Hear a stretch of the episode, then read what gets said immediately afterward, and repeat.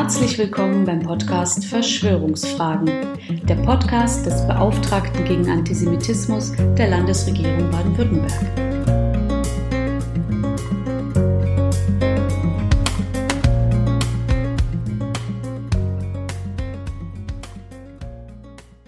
In diesen Tagen mache ich die Erfahrung, dass auch schöne Erinnerungen körperlich schmerzen können.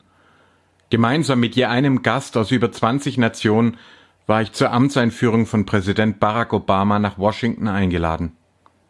Uns war schon klar, dass die Mühen der Ebenen noch folgen würden, doch an jenen Tagen feierten wir als Christen, Musliminnen, Jüdinnen, Anders und Nichtglaubende aller Kontinente unseres Planeten zusammen. Zu den schönen, jetzt schmerzhaften Erinnerungen gehört die gemeinsame Renovierung einer Schule am Martin Luther King Day und das Gespräch mit einem ärmeren afroamerikanischen Bürgerrechtler in Miami, der sein Engagement mit einer unglaublichen Würde erklärte. Ich bin hier, weil mein Präsident es nicht alleine schafft. Nun erlebe ich mit Entsetzen, wie die große Demokratie nach dem grauenhaften Tod von George Floyd gezielt gespalten wird. Und wie leider zu erwarten war, versuchten sofort wieder Verschwörungsverkünder, den Rassismus und Antisemitismus zu verknüpfen und anzuheizen.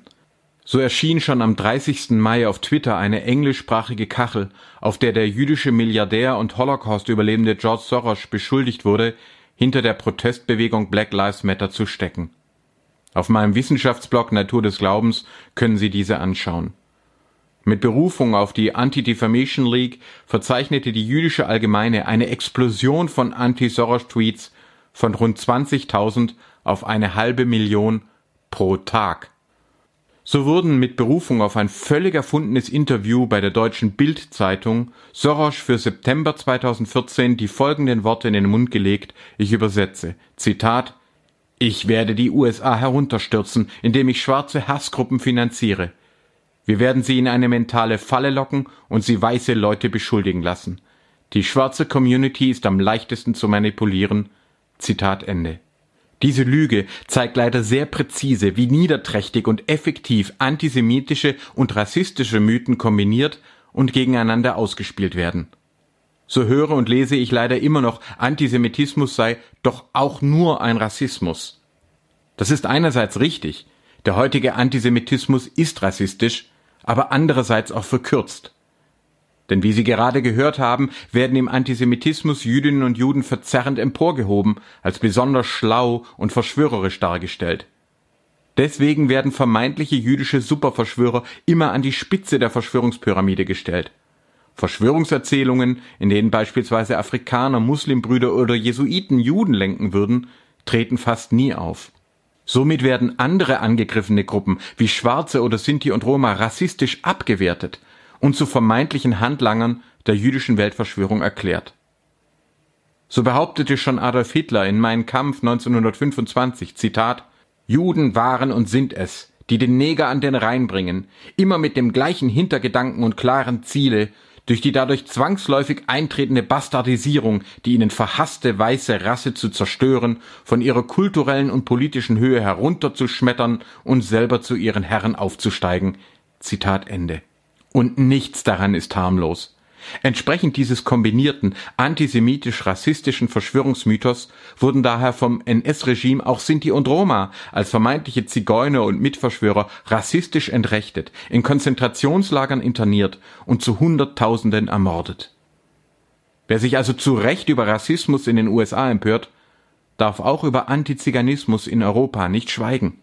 Sie sehen also, dass sich der Verschwörungsmythos über ein Jahrhundert lang kaum verändert hat und jetzt fieserweise sogar Holocaust-Überlebenden wie eben Soros in den Mund gelegt wird.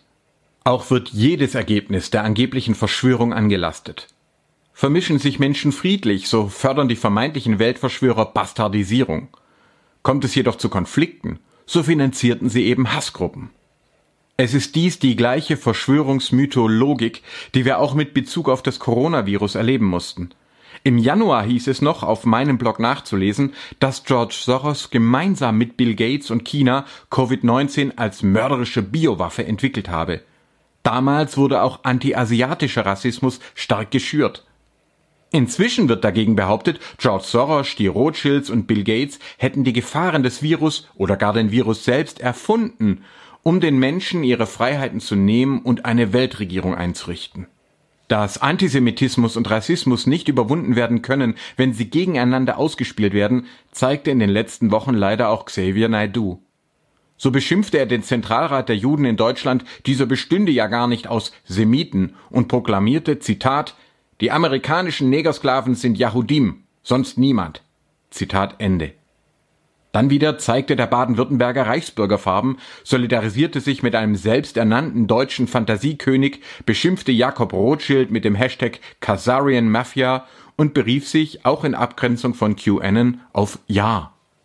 Dazu erreichten mich einige verstörte Anfragen, so dass ich hier einordnen möchte.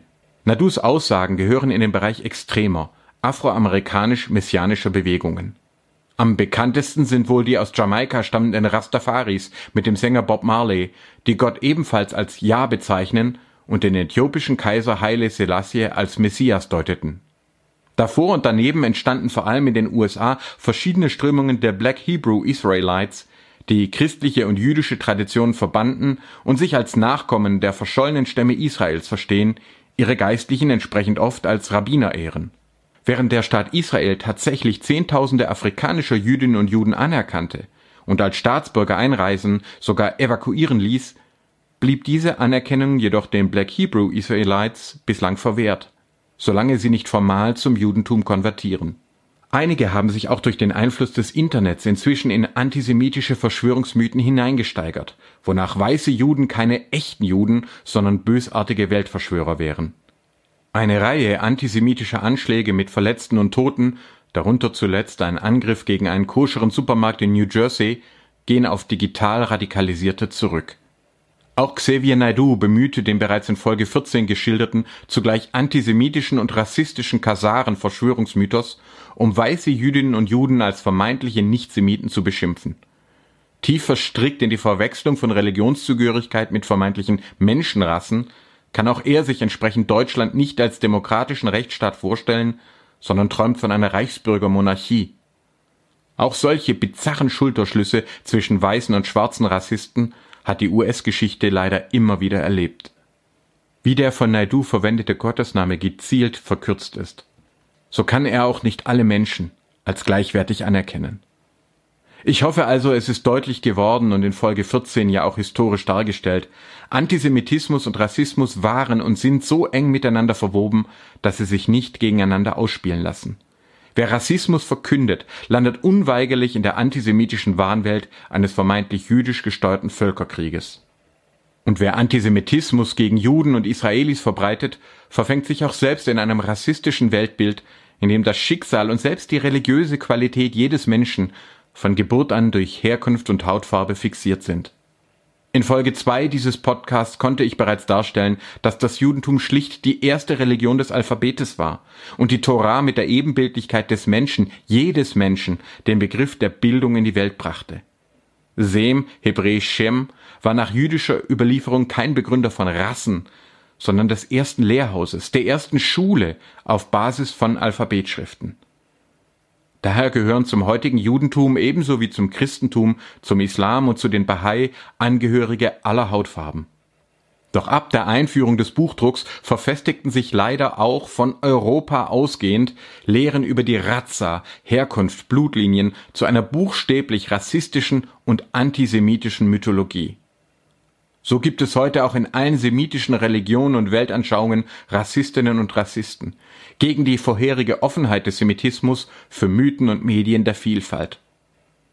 Ob wir es also wollen und uns eingestehen oder nicht, wir alle sind nicht nur Erben von guten, sondern auch von üblen, antisemitischen und rassistischen Mythen. Es ist nicht die Frage, ob wir Vorurteile haben, sondern wie wir mit ihnen umgehen. Wo immer Antisemitismus und Rassismus kombiniert werden, entstehen besonders widerwärtige und auch mörderische Formen der Menschenfeindlichkeit. Wer das eine verharmlost, kann das andere nicht besiegen. Wenn wir das nicht verstehen, werden auch wir durch alten Hass wieder gegeneinander ausgespielt. So steht der Tod von George Floyd in einer langen Reihe von Polizeiwillkür und Justizversagen. Auch als Vater von Teenagern geht mir dabei die Geschichte von George Stinney Jr. nicht aus dem Kopf. Während schwarze und weiße US-Soldaten gemeinsam in Europa das Naziregime bezwangen, wurde der 14-Jährige in einem Schnellverfahren zu Unrecht verurteilt und auf dem elektrischen Stuhl hingerichtet. Erst 2014 wurde das mörderische Unrechtsurteil gegen ihn aufgehoben. 2018 wurde der skandalöse Prozess in 83 Days verfilmt. Wir sprechen hier also nicht nur über einen Konflikt, sondern um die Grundfragen von Menschenwürde und Rechtsstaatlichkeit. Wir sprechen hier über Unrecht und Traumata, die sich über Jahrhunderte und Generationen hinweg eingegraben haben und durch jeden neuen Vorfall aufbrechen. Wir sprechen hier davon, dass jeder Mensch eine einzigartige Würde hat und daher Ermordungen nicht gegeneinander aufgerechnet werden können. Werden Rassismus und Antisemitismus jemals ganz verschwinden? Ich fürchte, diese Mythologien des Hasses werden weltweit und auch in Europa noch lange Unheil verbreiten und noch viele Menschenleben kosten. Aber wir haben auch gute Bilder und Mythen auf unserer Seite. Der Gottesbund, den Sem gelehrt und auf dessen Basis er auch gerichtet haben soll, war der Noah-Bund. Nach dieser Lesart der Torah sind alle Menschen, alle Menschen Kinder Noahs, können Anteil an der kommenden Welt haben und stehen auch jüdischen Hohepriestern in nichts nach, wenn sie sich im Zeichen des Regenbogens bilden. Und dieses Ursymbol der auch aktuell wieder missbrauchten Bibel ist gerade nicht farbenblind, sondern farbenbejahend. Aus dem gleichen Licht entsteht das ganze Spektrum. Es ist der frühe und viel zu wenig bekannte monistische Mythos einer Menschheit, die auf der Basis von Frieden, Bildung und vor allem Gleichberechtigung als gleichem Recht vielfältig und frei sein darf. In diesem Sinne freue ich mich, wenn ich bei Aktionen gegen Rassismus, gegen Antisemitismus, gegen Sexismus, gegen Homophobie, gegen jede Form der Menschenfeindlichkeit auch immer wieder Regenbögen leuchten sehe. Die Hasswaffen der Verschwörungsschwurbler werden stumpf, wo immer wir gelernt haben, einander nicht trotz, sondern mit unserer ganzen Individualität und Geschichte anzunehmen. Auch in der Erinnerung an einige der schönsten Tage meines Lebens halte ich an der Hoffnung fest. Wenn wir es wollen, leuchtet unsere Zukunft als eine Menschheit in allen Farben des Lichtes. Yes, we can. Bitte bleiben Sie gesund. Haben Sie Fragen, Anregungen oder Ideen für weitere Themen? Dann schreiben Sie uns gerne unter beauftragter-gegen-antisemitismus.stm.bwl.de. Bis zum nächsten Mal.